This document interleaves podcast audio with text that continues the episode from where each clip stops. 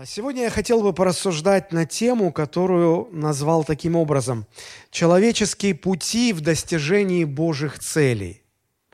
Вот вдумайтесь в название «Человеческие пути в достижении Божьих целей». Одна из самых главных целей Бога в жизни каждого верующего человека – это возрастание в вере – помогать нам возрастать в вере. Верой мы спасаемся, верой мы живем, верой мы побеждаем. Поэтому возрастание в вере, можно сказать, это главная цель, которую Бог достигает в нашей жизни. В чем заключается смысл возрастания в вере или суть роста в вере? Все очень просто. Это научиться доверять Богу в тех а, областях жизни, где нам пока ему еще трудно довериться.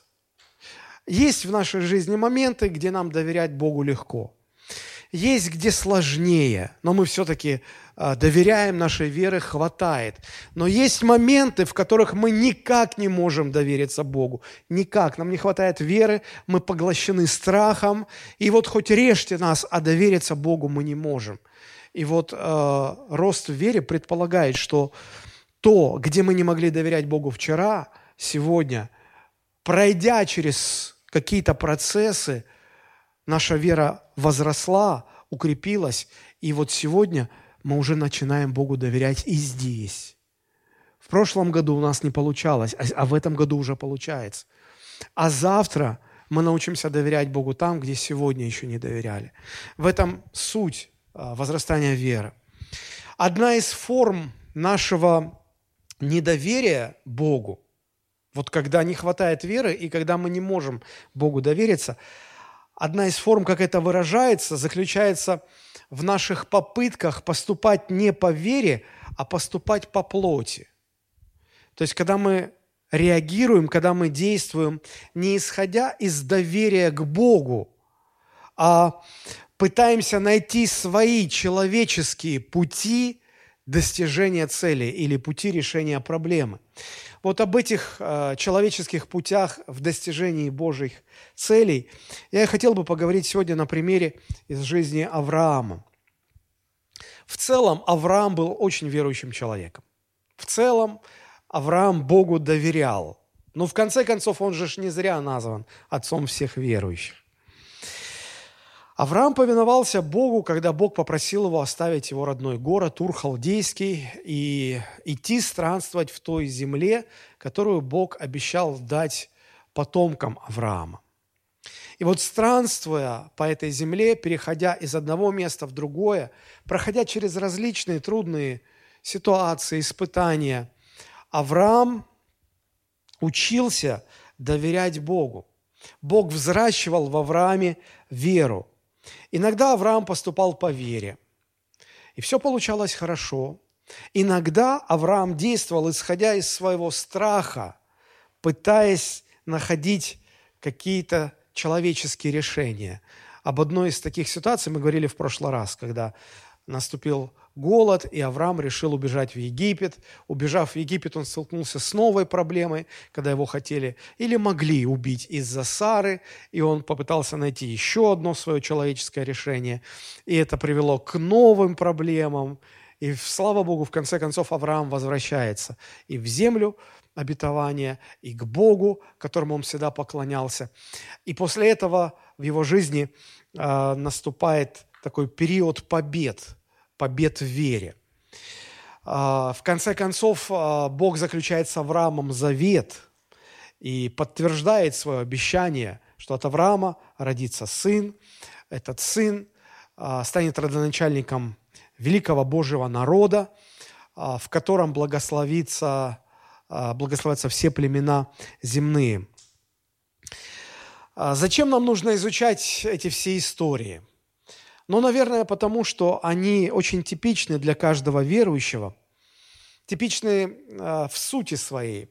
Обстоятельства разные, декорации разные, но суть всегда одна. Переживания всегда те же самые. И вот изучение ошибок Авраама, оно помогает нам избежать наших собственных ошибок в аналогичных ситуациях. Вот, собственно говоря, в этом и заключается цель моей проповеди. Понять изучить, проговорить ошибки Авраама, чтобы потом эти же самые ошибки мы не допускали в нашей с вами жизни. Я хотел бы сегодня поговорить о четырех важных характеристиках человеческих путей или человеческих способов в достижении Божьих целей. Первая характеристика заключается в том, что э, мы начинаем искать свои собственные пути, свои собственные решения не на пустом месте. К этому нас провоцируют, вынуждают трудности, с которыми мы сталкиваемся. Поэтому первая мысль, которую я хотел бы сказать, что все эти решения, плотские, все эти э, человеческие попытки как-то решить проблемы или помочь Богу достигнуть Его целей, они все продиктованы очень трудными обстоятельствами, в которые мы попадаем, как нам кажется, случайно. А на самом деле это Бог намеренно нас проводит через такие вещи. Ну, давайте мы э, обратимся к Слову Божьему. У нас сегодня э, в качестве базового места Писания вся 16 глава книги «Бытие». Там история о э, Асаре, в основном Асаре, о ее служанке Агаре и о попытке Сары и Авраама как-то помочь Богу выполнить его обетование. А если вы посмотрите 15 главу, как я уже сказал, мы в прошлый раз рассматривали историю Авраама из 12 главы.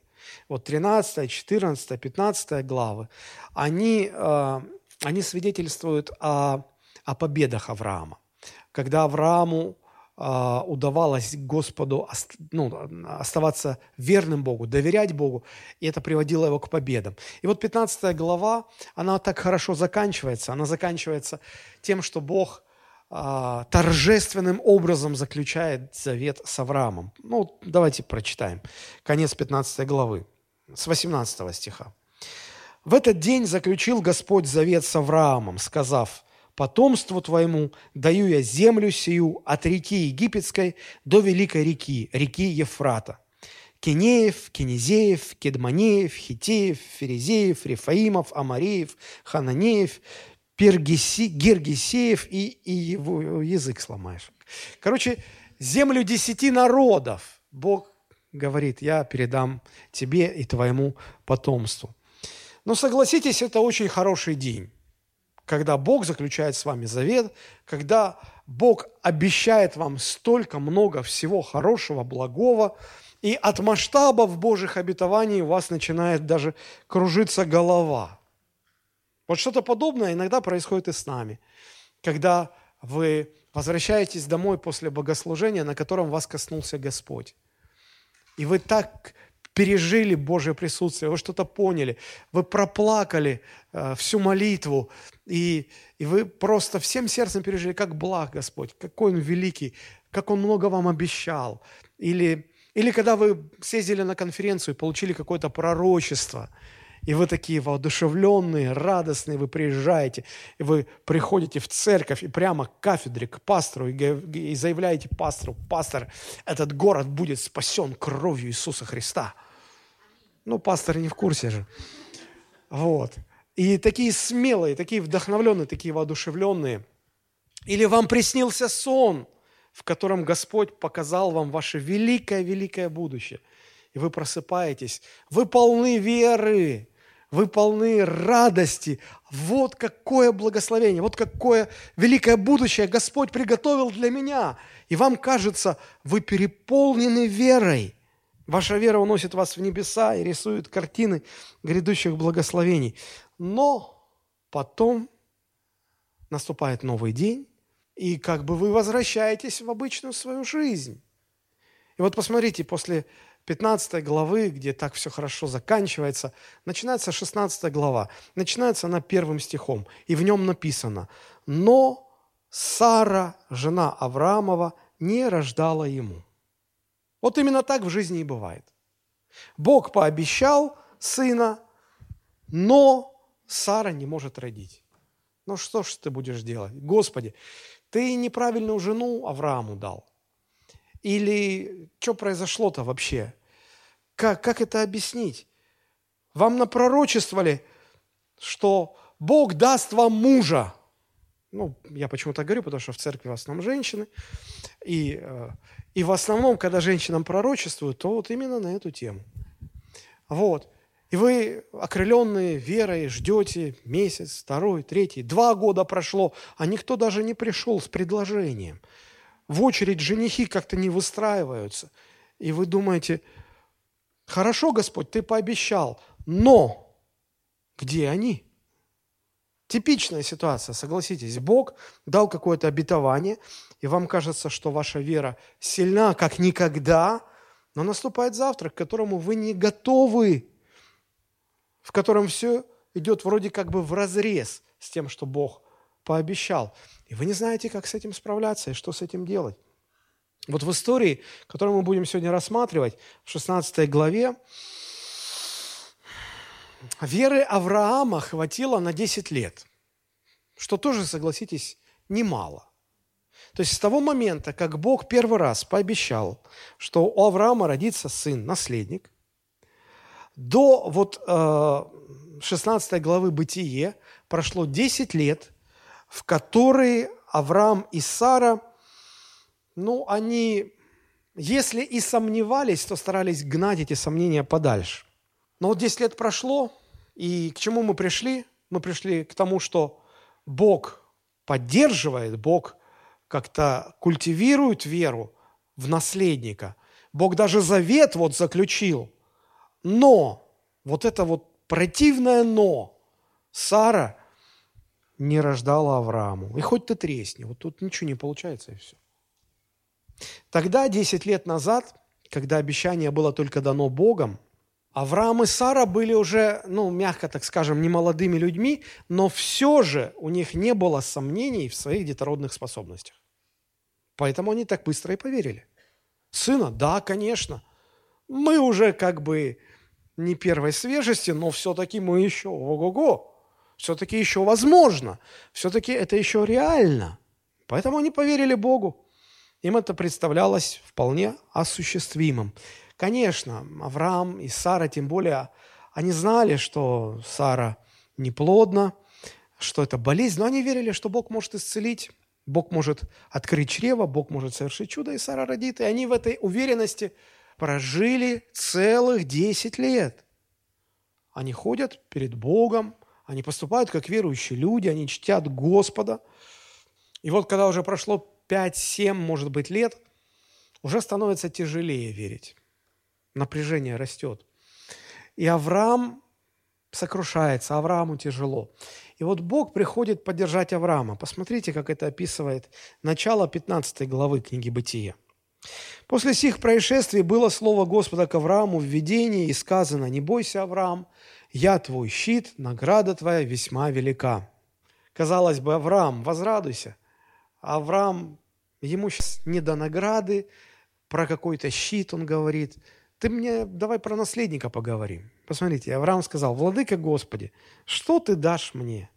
Что вот эти щит, латы, победы, награды? Ой, оставь. Я остаюсь бездетным. Вот давай вот по существу, ладно? Я остаюсь бездетным. Распорядитель в доме моем, этот Елизер из Дамаска, что он наследником, что ли, будет? Я никак не могу понять твоих планов, Господь. Это я расширенный перевод вам даю. И сказал Авраам, вот, ты не дал мне потомства, и вот домочадец мой, получается, наследник мой. И было слово Господа к нему, и сказано, не будет он твоим наследником, но тот, кто произойдет из чресл твоих, будет твоим наследником. И вывел его вон и сказал, посмотри на небо и сосчитай звезды, если ты можешь счесть их. И сказал ему, столько будет у тебя потомков. Авраам поверил Господу, и он вменил ему это в праведность. Ну что ж, это поддержка. Авраам ожил как-то. И хорошо. Ободрились в вере, укрепились, он рассказал Саре. После этого проходит год, другой, третий.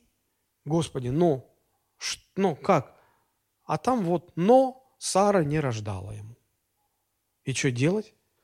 Как вам ситуация? Бог пообещал, несколько раз приходил и подтверждал свое обещание. Они верят Богу, но результата нет. Как быть дальше? В Библии очень-очень много подобных историй. Ну вот на вскидку, наверное, самое яркое. Вспомните Саула. Саул, когда он только-только стал царем над Израилем, а, буквально через год после его воцарения, он сталкивается с сильным вызовом. Целая армия филистимлян пошла войной на Израиль. И Саул, как молодой царь, должен защитить свой народ, защитить свою страну. Но согласитесь, за один год армию, даже если ну, приложишь все усилия, ну, очень трудно сформировать. И у Саула, по сути, как таковой не было армии, не было опыта. А, он еще никогда не участвовал в сражениях, он никогда еще не побеждал, хотя он и был сильным, высоким, он на, на целую голову был выше всех в своем народе. Он все-таки сильно испугался, потому что это вызов. И он идет к пророку Самуилу, к тому, кто помазал его на царство, и говорит, а что делать? Как быть?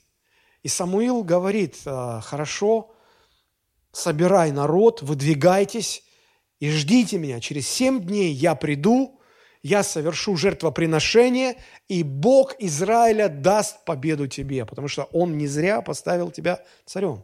Договорились? Договорились. И вот Саул собрал людей, сколько мог. Они вышли на равнину, где должно было состояться сражение. Саул видит, как армия филистимлян подтягивает все новые, новые, новые, новые силы. И в тексте сказано, что там даже было невозможно их счесть, пересчитать, так много их было. И Саул ждет, но вот уже семь дней прошли, Самуил должен прийти, а Самуил не приходит. Филистимляне приходят. Их все больше становится. Вот они как раз-таки приходят еще, еще, еще, а Самуил не приходит. И Саул не знает, что делать. Как быть? И, и написано, что народ стал разбегаться. Заметьте, не воины, народ. Потому что воинов как таковых-то еще и не было. И не позавидуешь Саулу, он оказался в ситуации, когда его жизнь находилась под огромным давлением. Он был в страхе перед сражением. Он злился на Самуила, на Божьего пророка за то, что тот запаздывает. А почему он запаздывает? А, а Бог же не должен опаздывать. Мы же всегда говорим, что Господь никогда не опаздывает. А вот тут он опаздывает. Он видит, что начинается паника, и народ разбегается. И, может быть, его советники, помощники говорят, ну давай, царь, что-то делай, иначе вообще все развалится. Даже, может, и сражение это уже не нужно будет. Нас просто придут и перережут, как собак тут, и все. И что делает Саул? Обратите внимание, он находится под давлением обстоятельств, очень трудных обстоятельств, в которых ему не хватает доверия Богу, и он уже действует не из доверия Богу. Он начинает судорожно искать свои какие-то человеческие решения. Он пытается поступить по плоти, как мы сегодня бы сказали – и что он делает? Он, он, он начинает организовывать жертвоприношение, которое должен был совершить Самуил. Саул не имел права этого делать, не имел права. Но у него не хватало веры дождаться. Его обстоятельства буквально выталкивали. Делай что-то, делай что-то. И он пошел на вот эти вот шаги. Человеческий путь в достижении Божьих целей. Это очень типичная ситуация для всех верующих, потому что когда все хорошо, нам не трудно доверять Богу, правда же? Ты приходишь домой, дома все хорошо, холодильник полный, детки дома, жена не ворчит, ты идешь на работу, на работе все здорово, сделки, контракты, прибыль, ты растешь, карьеру строишь, приходишь в церкви, церкви служишь, принимаешь посильное участие в служении, пастор тебя хвалит. Все, жизнь удалась. Аллилуйя! Слава Господу! Правда, легко верить. Мы ходим и говорим, мы могущественные мужи Божии, мужи веры. Хорошо. А потом начинают приходить трудности, а потом приходят обстоятельства. Рано или поздно они приходят, которые начинаются точно так же, как 16 глава книги «Бытие». Но пастор не приходит, Бог не отвечает, работа потеряна, в церкви тебя не хвалят, Дети пустились во все тяжкие, жена пилит мозг. И ты думаешь, Господи, что случилось? Так же все хорошо было. Как это? Что это? Зачем это? И уже гораздо сложнее верить Богу, правда? И мы уже как бы начинаем чесать затылок и думать, что такое? Что случилось? Вот в таких ситуациях возникает искушение начать действовать не по вере, не исходя из доверия Богу, а пытаться искать какие-то свои человеческие способы, чтобы со всем этим справиться. Я хочу подчеркнуть, что подобное искушение никогда не возникает на пустом месте. Оно всегда продиктовано какими-то трудными обстоятельствами. Оно всегда обусловлено какими-то сложностями, которые наваливаются на нас вопреки всем Божьим обетованиям, и нам просто не хватает силы или веры, или силы веры. Короче, нам не хватает чего-то, чтобы мы продолжали доверять Богу вот в этих экстремальных ситуациях. И вот тогда мы начинаем задуматься, а что нам, нам надо что-то делать. И как Саул мы пытаемся делать то, чего нам делать ни в коем случае категорически нельзя. Это первая характеристика человеческих путей в достижении Божьих целей.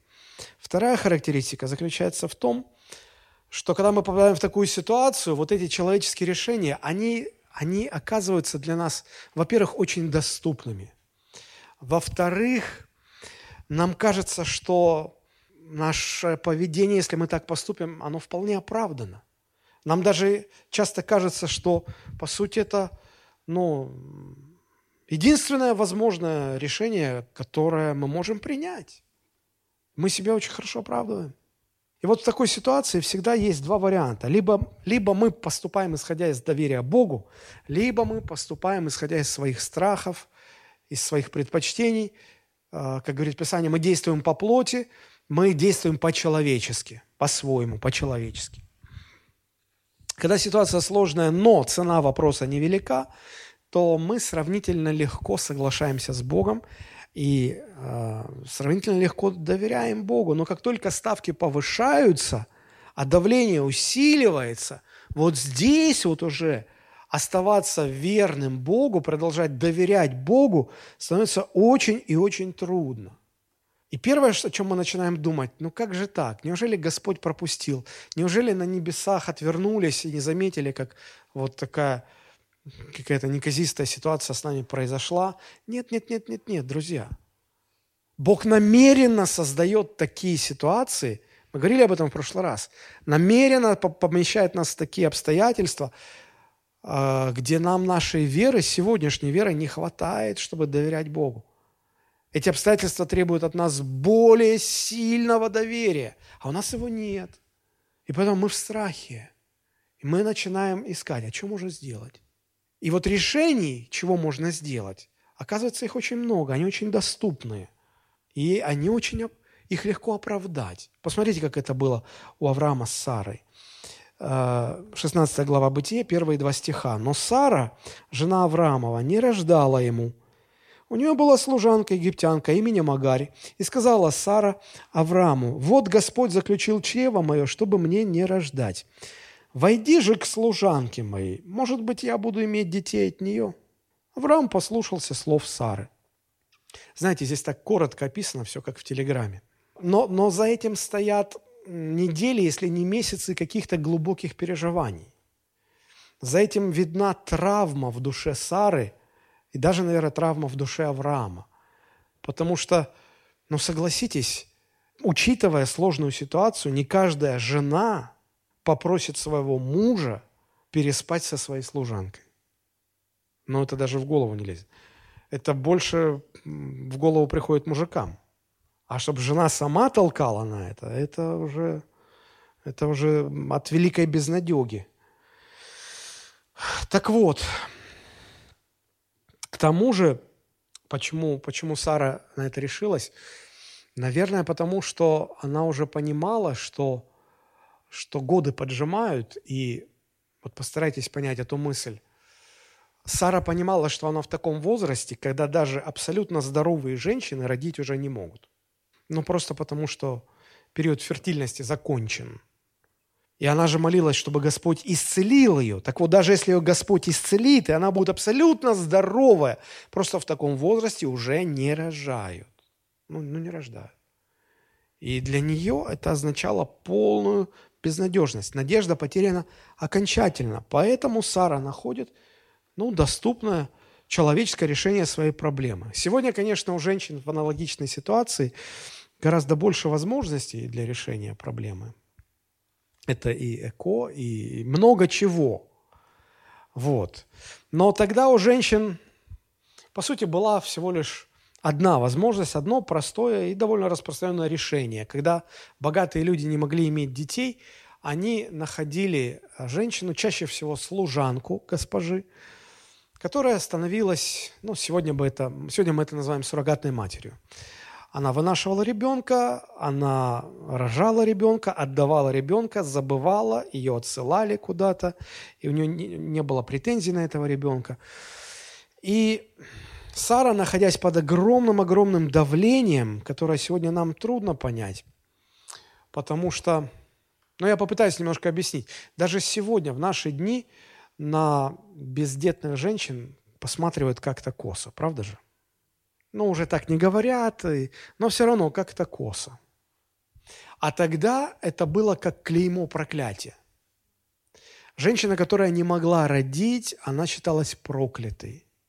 А когда она появлялась где-то в обществе, над ней шушукались, ее сторонились.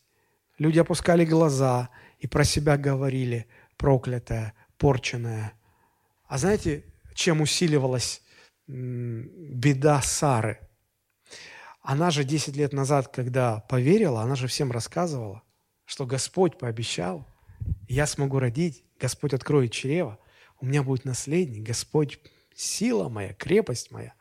А тут 10 лет проходит, и люди смотрят на нее и думают, видно совсем дела плохи, что даже уже Господь Бог лет 10 назад было пообещавший взяться за это дело, и то от нее отказался.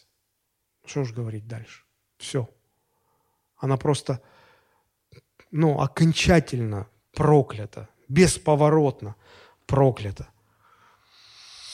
Такие женщины всегда старались избавиться от этого своего статуса, как-то избавиться от своей бесплодности, и что угодно были готовы сделать. И поэтому Сара, чтобы мы немножечко понимали, почему она решается подложить Аврааму свою служанку. Говорит, давай, переспи с ней. И вот родится, мы ее потом вышлем. Ну, пусть хоть так.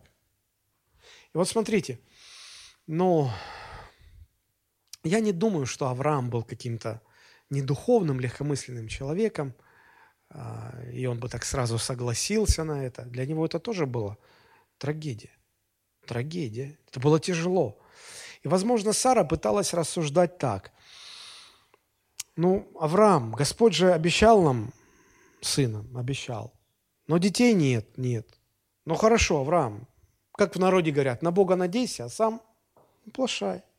Кто знает, может быть, это молчание Бога указывает нам на то, что мы должны что-то предпринять. Ну нельзя же просто вот так вот ничего не делать. Мы же не можем дальше просто так вот сидеть, ждать и верить. Не, ну мы уже 10 лет так сидим, ждем и верим. Десять лет. Уже надо что-то делать. Наверное, Авраам, помнишь, нам в библейской школе говорили, что у всякого Божьего дела есть две стороны. Божья сторона, человеческая сторона.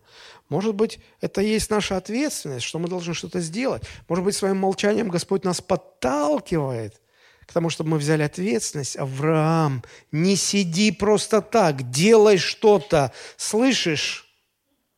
Я очень хорошо себе представляю, потому что я понимаю, что женщина в сложной-сложной ситуации, когда все рушится, когда надо предпринимать какие-то действия, Бог молчит, а муж говорит, я уповаю на Господа, и он ничего не делает при этом, жену просто выводит из себя.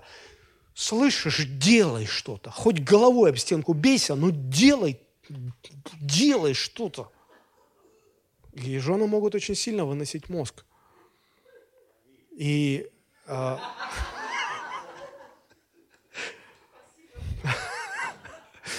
Я бы так смело не говорил бы аминь все-таки, ну ладно.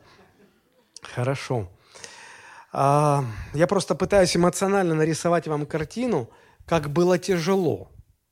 Как было тяжело и как, как Сара хотела что-то делать. И вот посмотрите, дальше читаем, 3-4 стих. «И взяла Сара, жена Авраамова, служанку свою». То есть уже Авраам там согласился, не согласился, уже Сара говорит, ладно, ты ничего делать не будешь, я, я буду. Она взяла служанку, знаете, как вот, взяла три меры муки, замесила Аврааму, бросила на.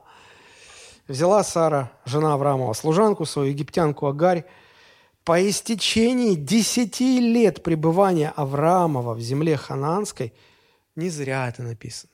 Десять лет они терпели, десять лет они верили, десять лет они ждали. Теперь все.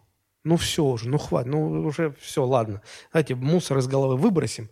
Давайте уже как-то, если уже этот Бог и есть, он вообще как-то непонятен совершенно. Надо что-то делать. Потом взяла Агарь и дала ее Аврааму, мужу своему, в жену. Ну, а мужик-то чего? Он вошел к Агаре, она зачала. Увидев же, что зачала, она, Агарь, стала презирать госпожу свою. Смотрите, очень часто плотские решения духовных проблем кажутся нам единственным возможным выходом в данной ситуации. Они кажутся правильными, они кажутся обоснованными. Но мы можем это понять. Но согласитесь, мы можем понять Сару, правда же? Если бы Сара была здесь, вот сейчас, в этой ситуации, разговаривала с нами, наверняка бы самой верующей женщине из этого зала, она бы подошла в глаза, так заглянула и сказала, дорогая, а как бы ты на, моей, на моем месте поступила? И вы бы сказали, надо верить Богу. И она бы еще глубже бы, просверлив вас своим взглядом, сказала бы, а мы уже целых 10 лет сидели, верили и ждали, но ничего не происходит. А как бы вы поступили? Не так все просто. И Саул, и Сара с Авраамом, заметьте, они пытаются делать Божие дело, но делать это своими человеческими методами. Они не понимали такой простой истины, что не только важны Божьи цели, но важны также и Божьи методы. Достигать Божьих целей мы должны Божьими методами, не человеческими своими. Как только мы начинаем прибегать к нашим человеческим методам, это приводит к большим проблемам, о которых мы сейчас будем говорить. Методы должны быть тоже Божьи. В этом смысле цель никогда не оправдывает средства. Цель никогда не оправдывает средств. Если цель хорошая, любые средства пойдут. Нет, не пойдут любые средства. Средства тоже должны быть Божьими. Мы можем вспомнить Моисея, когда он понял, что он не египтянин, что он еврей, когда для него открылась история его народа, когда он узнал о том, что его народ по пророчеству будет находиться в египетском рабстве на протяжении 400 лет. Он был очень умным человеком, чрезвычайно образованным. Он просчитал все даты, и он увидел, а 400 лет уже, собственно говоря, прошли практически завершены. И почему Бог не начинает освободительное движение? Почему Бог не выводит евреев из Египта? Он переживал об этом. И он даже где-то думал, наверное, я должен его начать. Я самый могущественный из всех евреев. Я наследник фараона, я в, в царском дворце живу. У меня такие деньги, у меня такие возможности, у меня такие связи. Господи, конечно же, это я, но кто же еще лучше подходит? Ну, конечно, это я. Это я, Господь. И он начинает, он понимает, время поджимает, надо что-то делать, у него кровь, ему 40 лет, у него кровь кипит. Это сегодня 40 лет уже ходит там с бородой старичок. А Моисей в 120 лет еще очки, очки даже не носил. У него зрение было ого-го, он без очков видел во всех подробностях обетованную землю. Он видел, но войти уже не смог. То другая история. И Моисей начинает какие-то шаги предпринимать, делать что-то, что по-человечески ему кажется правильным. Проходя э, возле дворца, он видит, как египтянин обижает еврея – Он заступается за еврея и так горячо это делает, что убивает египтянина. И он думает, что ну, народ его поддержит. Какой там? Народу, евреям это не понравилось, они его стали критиковать. Богу понадобилось на 40 лет отправить Моисея в пустыню пасти овец, величайшего ученого своего времени, максимально образованного человека, который мог бы посвятить себя точным наукам, искусству, который мог бы много чего сделать. Куда? Мыть туалеты, пасти овец, вытрясти из него все египетское, выветрить, чтобы до него дошла одна простая вещь. Оказывается, Богу ничего из того, что у тебя человеческого есть, Богу совершенно это не нужно, чтобы достигать своей Божьей цели. Вот не нужно. Даже не думай. Даже не думай. Даже не пытайся говорить, Господи, ты знаешь, тебе так повезло со мной. У меня столько денег, у меня такие ресурсы. Я, короче, я тут сейчас вообще могу церковь начать. И вообще самая большая церковь в стране будет. Советую познакомиться с Моисеем. Пригласить его на чашечку кофе, пообщаться. Пусть он расскажет вам про 40 лет. Вы, может быть, тоже хотите такую терапию, чтобы понять, что вот все это Богу не нужно.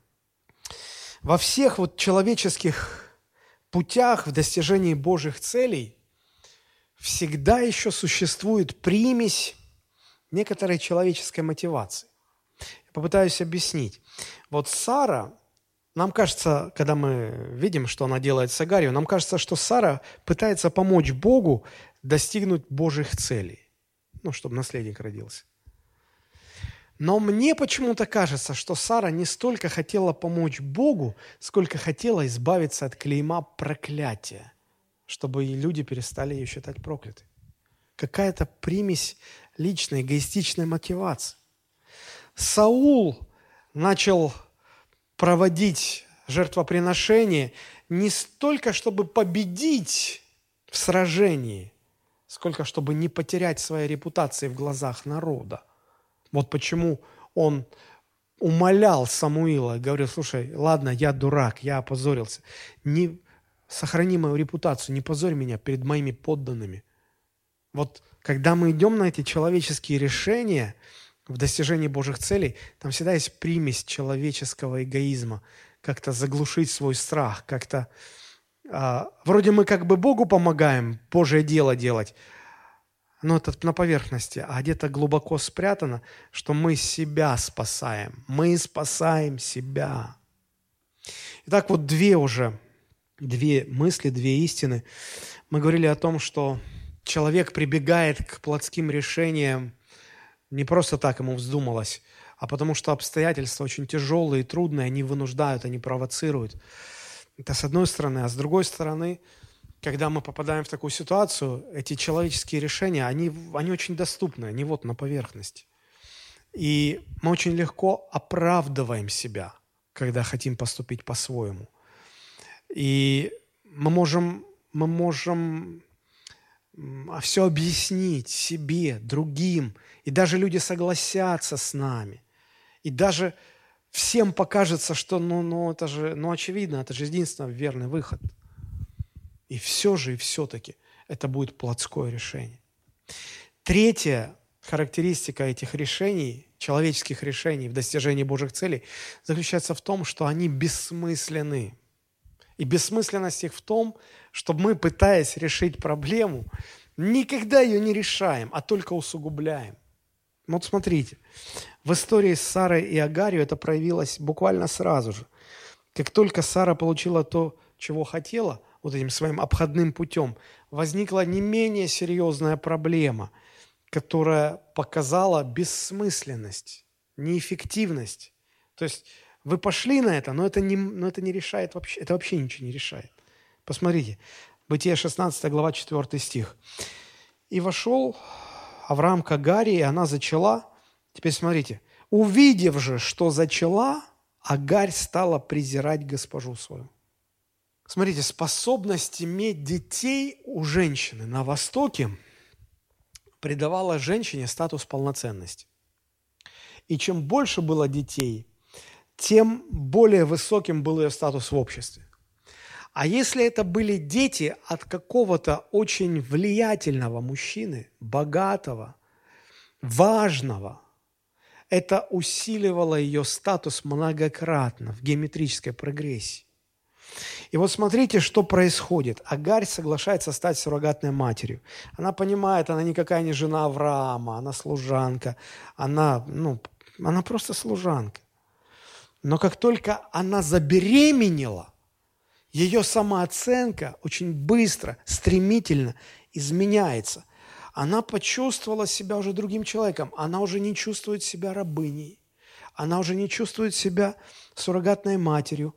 Она себя чувствует матерью наследника великого, могущественного, влиятельного человека по имени Авраам. И это все меняет. Авраам действительно имел очень большой статус в обществе. Он был чрезвычайно богат, Писание об этом говорит.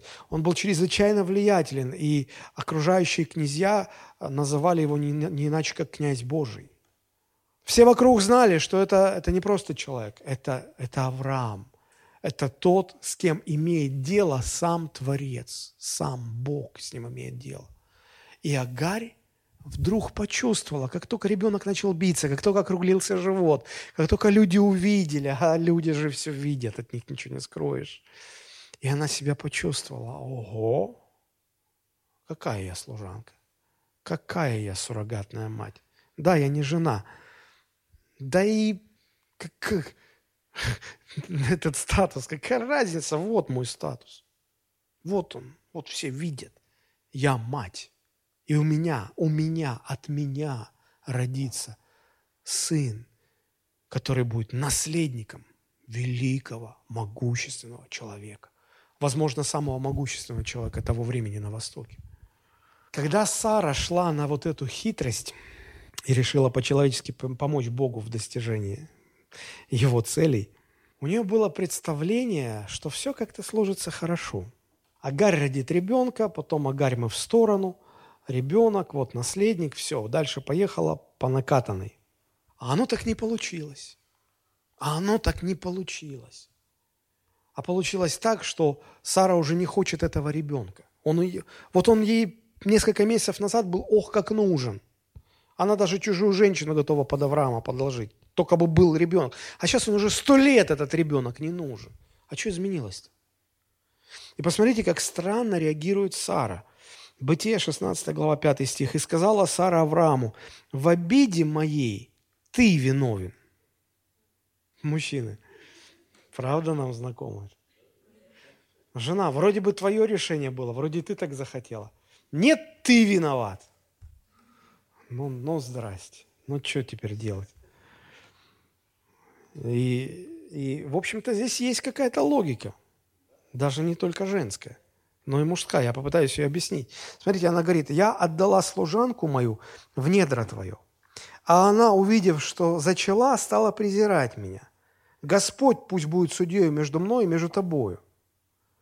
В современном переводе этот пятый стих звучит так. «Ты в ответе за мое унижение», — сказала Сара Аврааму. «Я отдала свою рабыню тебе в наложнице, а она, забеременев, смотрит на меня свысока. Так пусть Господь нас с тобой рассудит». И Авраам не устраивает скандал, он не перечит ей потому что он понимает ее логику. А фактически Сара говорит, слышишь, я просто не учла этот момент. Если бы она забеременела от простого мужика, простого мужика, у нее бы не было основания так возвышаться надо мной. Но она же забеременела от тебя, а ты человек известный, уважаемый, влиятельный. Ты человек, о котором все знают, кто ты. И вот из-за твоей влиятельности, и именно твоя влиятельность, твой статус, твое богатство, твое положение в обществе, вот что дало Саре, Агаре основание презирать меня и смотреть на меня свысока, и так относиться ко мне. Поэтому ты виновен. Как реагирует Авраам? Он не спорит с ней. Он предлагает Саре найти решение самостоятельно. Смотрите, 6 стих. Авраам сказал Саре, «Вот служанка твоя в твоих руках, делай с ней, что тебе угодно». И Сара стала притеснять ее, и она уже, и она убежала от нее. Беременная женщина вот-вот родит. А Сара ее так стала притеснять, что, знаете, как говорят, человек не уволился с работы, его ушли. Как вот вот и, и Агарь тоже так, ушли. Она вынуждена была убежать. Ребенок, которого так хотела Сара, вот, вот совсем недавно, она же понимала, что а, а как она не выживет в пустыне. Беременная женщина не выживет, она умрет, и ребенок ее умрет. Ей уже ребенок этот настолько не нужен, что она готова смириться с тем, пусть, пусть они все помирают. Сто лет вы не нужны уже никому. Посмотрите, вот к чему приводят человеческие пути в достижении Божьих целей. Мы предпринимаем вот эти вот наши плотские решения, чтобы решить проблему, а она не решается. Она только усугубляется. Ситуация становится только хуже. Проблем становится только больше. Это помните, как в сказке Шварца «Убить дракона». Когда рубишь одну голову, на, на ее месте появляются две новые. И чем больше ты рубишь голову у дракона, тем сильнее этот дракон становится, тем больше у него голов. Поэтому предпринимать человеческие попытки в достижении Божьих целей все равно, что вот таким образом сражаться с драконом. Ты проиграешь по-любому. В этом бессмысленность, в этом бессмысленность этих человеческих путей. Это касается всего, нашей карьеры, служения Богу, семьи, вообще всего.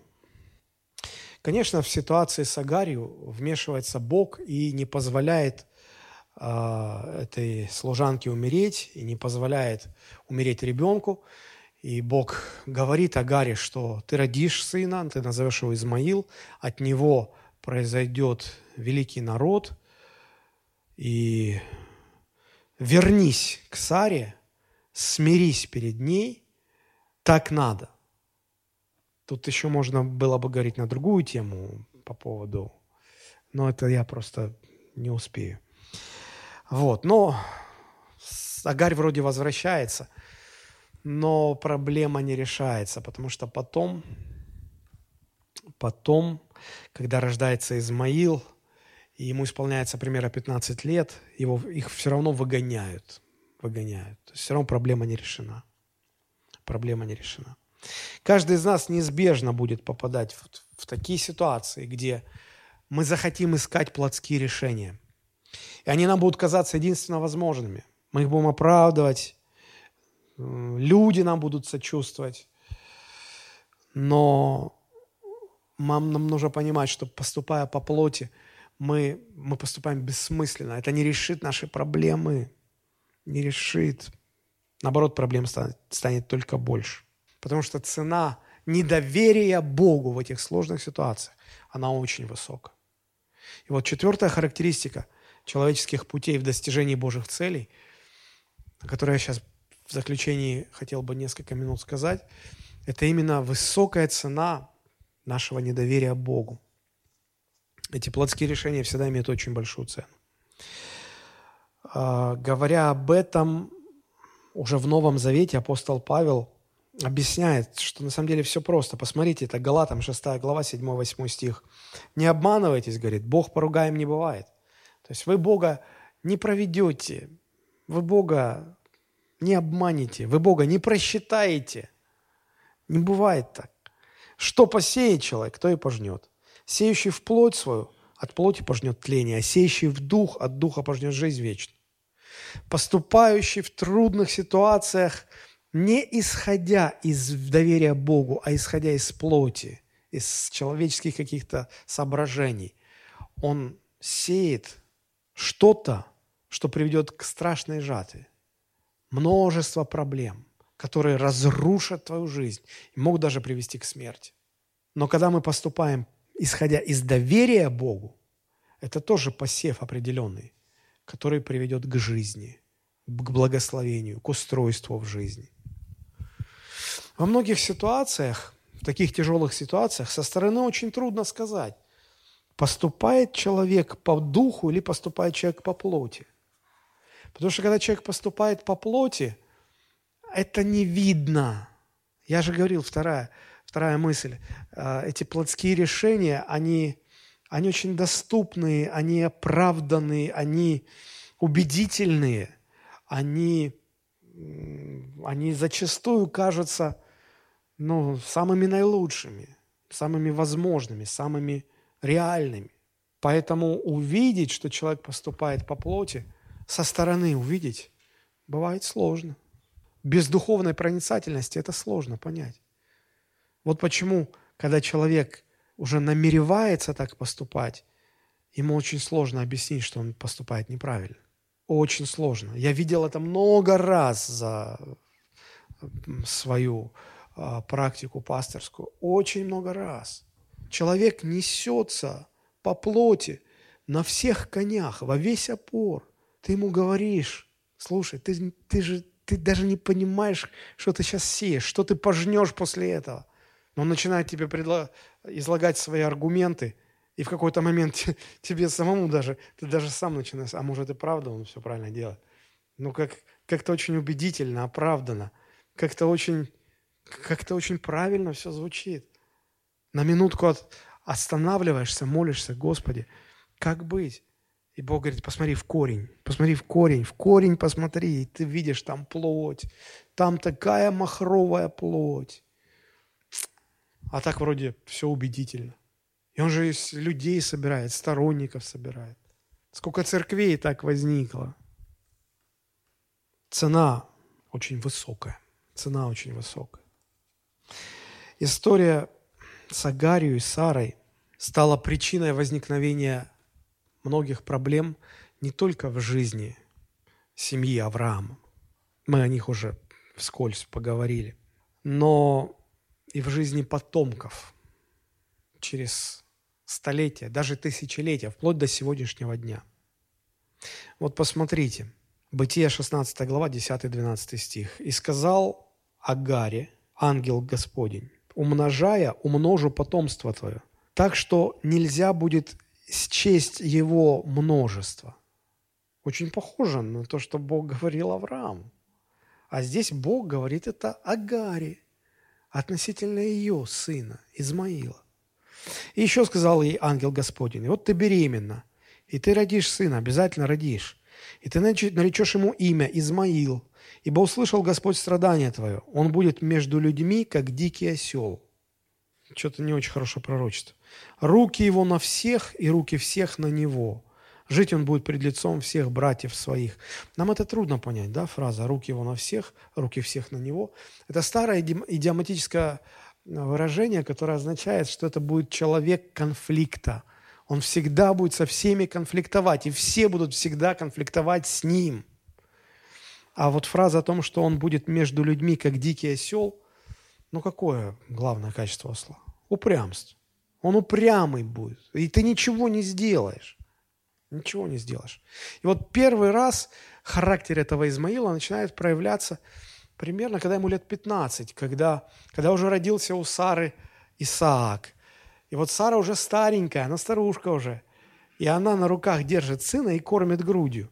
Ну, согласитесь, когда молодая женщина кормит грудью, это как бы естественно.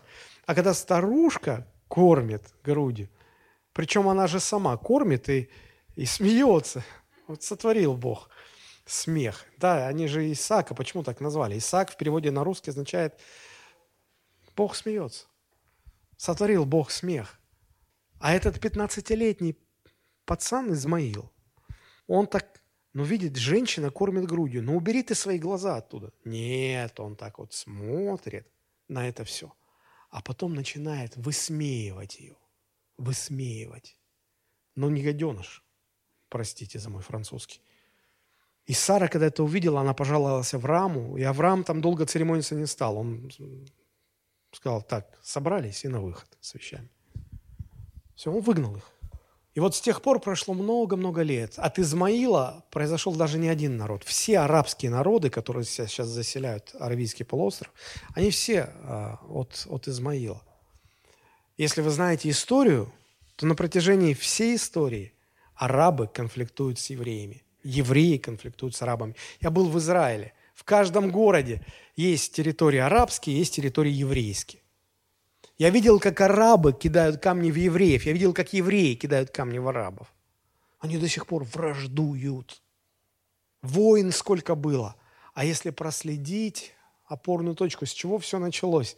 Сара сказала, Авраам, дорогой мой, вот тебе Агарь, иди и сделай нам сына. В конце концов, мужик ты или не мужик? Вот с чего все началось. И такая великая цена за вот эти вот человеческие пути. Тему этих плотских решений, плотских поступках не раз затрагивает в своих посланиях апостол Павел. Ну, самое распространенное, 1 Коринфянам, 3 глава, 3-4 стих – он пишет, вы еще плотские, если между вами есть зависть, споры, разногласия, то не плотские ли вы, не по-человечески ли вы поступаете? Ибо когда один говорит, я Павлов, а другой, я Полосов, то не плотские ли вы? Были ли эти люди верующими? Были. Но они поступали по плоти. В служении они искали свою собственную значимость. Они соперничали друг с другом, конкурировали. Они пытались показать, я важнее тебя, нет, я важнее тебя – и это все создавало такое напряжение, такое нездоровое напряжение в церкви, что апостол Павел говорил, ну вы чего? Ну образумьтесь, хватит поступать по плоти. Да, к сожалению, верующие могут поступать по плоти. Но это не безобидно, у этого есть цена, очень высокая цена. И вот в этой же третьей главе, ниже, с 11 стиха до 15, апостол Павел говорит, что это за цена плотских решений. Смотрите, он говорит, никто не может положить другого основания, кроме положенного, которое есть Иисус Христос. Строит ли кто на этом основании из золота, серебра, драгоценных камней, дерева, сена, соломы? Каждого дело обнаружится, ибо день покажет, потому что в огне открывается, и огонь испытывает дело каждого, каково оно есть. У кого дело, которое он строил, устоит, тот получит награду, а у кого дело сгорит, тот потерпит урон. Впрочем, спасется, но так как бы из огня. Это речь о верующих. Каждый что-то строит семью строит, бизнес строит, служение строит, церковь строит. Да в конце концов мы все с вами строим свою жизнь. И жизнь строится из вот этих бесчисленных перекрестков, на которых мы принимаем решения. Решения либо по духу, либо по плоти. И вот когда мы принимаем решения, в которых мы движем и плотью, когда мы поступаем по-человечески, а не исходя из доверия Богу, мы как-то забываем, что последствия будут печальными. И приводя эти слова, апостол Павел, главную мысль, на чем он акцентирует внимание, он говорит, ведь все же разрушится. Ведь, ведь разрушится же все. А мы, современные христиане, читая этот отрывок, акцент ставим совершенно на другом. У нас страх потерять спасение, и нас так радует последняя фраза. Впрочем же, спасется. Ой, слава тебе, Господи. Спасемся же, ну не потеряем, спасемся. А вы обратите внимание, само слово «впрочем». Апостол Павел говорит, говорит, говорит, потом использует это вводное слово «впрочем». То есть это не так важно. Я не, ну, как бы это, ну, в конце концов вы спасетесь. Но самое это важно, поймите, но самое важное, поймите, разрушится. Брак разрушится, бизнес разрушится, церковь разрушится, служение разрушится, жизнь разрушится. Вас что, это не пугает? Вы что, утешаете? А, ну, главное же быть спасен. Жизнь могла бы быть славной. Жизнь могла бы прославлять Бога. А так жизнь наперекосяк. Кручено, верчено, все. Все разрушено. Да, в ад не пойдешь, да, спасешься, но слушай, ну зачем? Ну, но ведь можно же было бы поступать, из, исходя из доверия Богу не искать всех этих безумных человеческих каких-то обходных путей. Всякое недоверие Богу имеет очень-очень серьезные последствия в жизни каждого верующего. Вот мы сегодня рассмотрели четыре характеристики. Во-первых, плотские решения возникают не на пустом месте, они всегда продиктованы очень трудными ситуациями. Вторая характеристика – плотские решения всегда доступны. Их очень легко оправдать, они кажутся единственно верными – Третья характеристика. Все же они бессмысленны, неэффективны, потому что не решают наши проблемы. Не решают то, ради чего мы на, на них пошли, решились. Только усугубляют, создают новые проблемы.